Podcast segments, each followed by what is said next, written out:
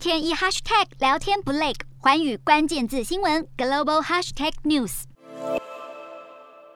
菲律宾总统大选很快就要登场，目前支持度最高的两位候选人依然是已故前总统之子小马可士以及菲律宾现任副总统罗贝多。双方阵营在最后阶段大力催票，还互相指控对方在选战期间耍阴招。小马可士的已故父亲是遭到推翻的菲律宾独裁总统，出身政治世家的他和多个权贵家族结盟，掌握了全国大量的票源。他的竞选承诺是要复苏疫情下的经济，还希望重启国内被封存已久的核电厂。不过，小马可士在选战中时常避谈政见细节，还把父亲生前迫害人权、贪腐盛行的执政时期描绘成菲律宾的黄金年代。小马可是的最大竞争现任副总统罗贝多，则是承诺打造清廉透明的政府，受到不少年轻人支持。但是网络谣传罗贝多和地下组织共产党结盟，尽管没有证据证明，传闻依然闹得沸沸扬扬，让罗贝多的团队在六号展开法律行动，针对谣言提告。目前民调显示，小马可是一路领先，以百分之五十六的支持率把罗贝多远远抛在脑后。但是不少评论认为，菲律宾民调并不准确，因此不能排除罗贝多当选的可能性。双方阵营也在七号于首都马尼拉举办大型造势，为大选做出最后冲刺。